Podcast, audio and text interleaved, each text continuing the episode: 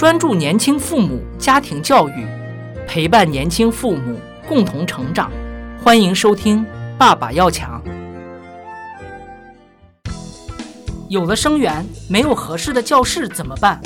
快来关注“找教室”微信公众号吧，这里有深圳海量的优质教室给您挑选。本期给父母们分享：你很棒，不是和孩子沟通的最好方式。先说一个例子吧。我的一个朋友五岁大的儿子和小朋友玩完分别的时候呢，总是爱哭哭闹闹的。这一次他又是这样了。儿子说：“我不让他走，他走了，我又要一个人玩了。”父亲说：“可是还会有别的小朋友在找你玩啊。”儿子说。但是我仍然感觉很孤单。父亲说：“你会慢慢好起来的，不要想他了，就会忘记的。”儿子仍然呜呜呜的哭个不停。这时，父亲焦躁了起来，说：“你都是小小男子汉了，还一天爱哭鼻子。”通过以上父子的对话，其实父亲尝试在说服孩子。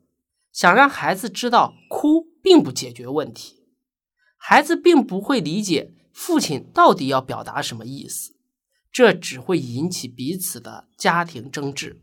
甚至一些孩子对我说：“为什么每次我问妈妈一个小问题，她都要给我那么长的答案呢？”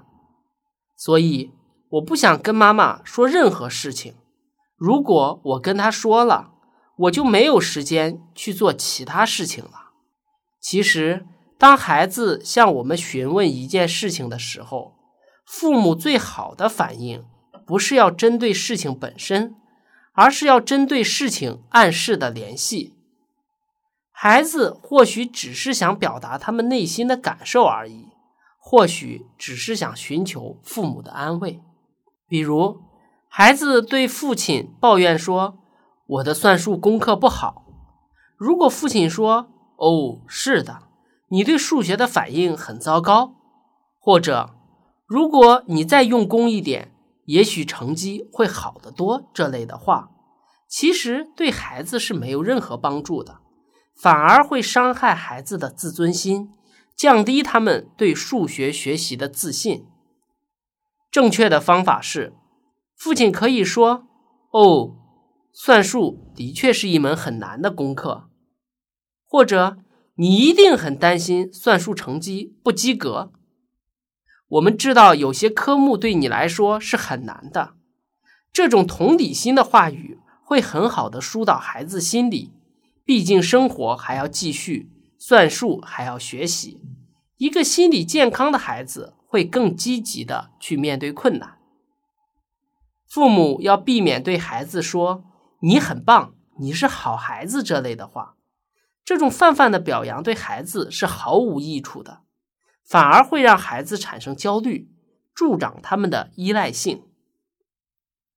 父母要对孩子说的话应该明确表达，要对他们提出指导性的意见，而不是简单的批评或者表扬。比如，父母可以陈述问题以及可能解决问题的方法。当孩子帮助妈妈把桌子擦干净的时候，我们不要简单的说“孩子，你太棒了”，而是要具体的表达“孩子，你把桌子擦得真干净”。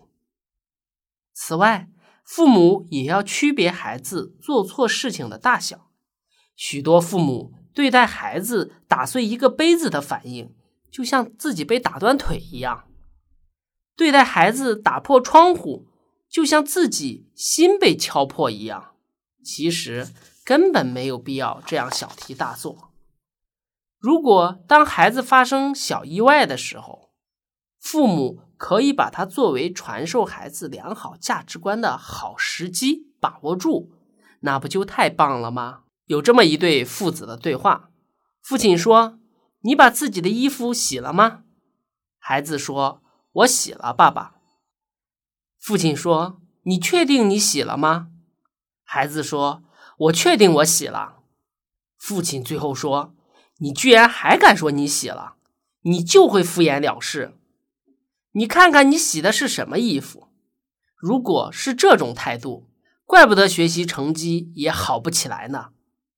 大家想想，这样对话的父子，对于这件事情的处理，一定是两败俱伤的。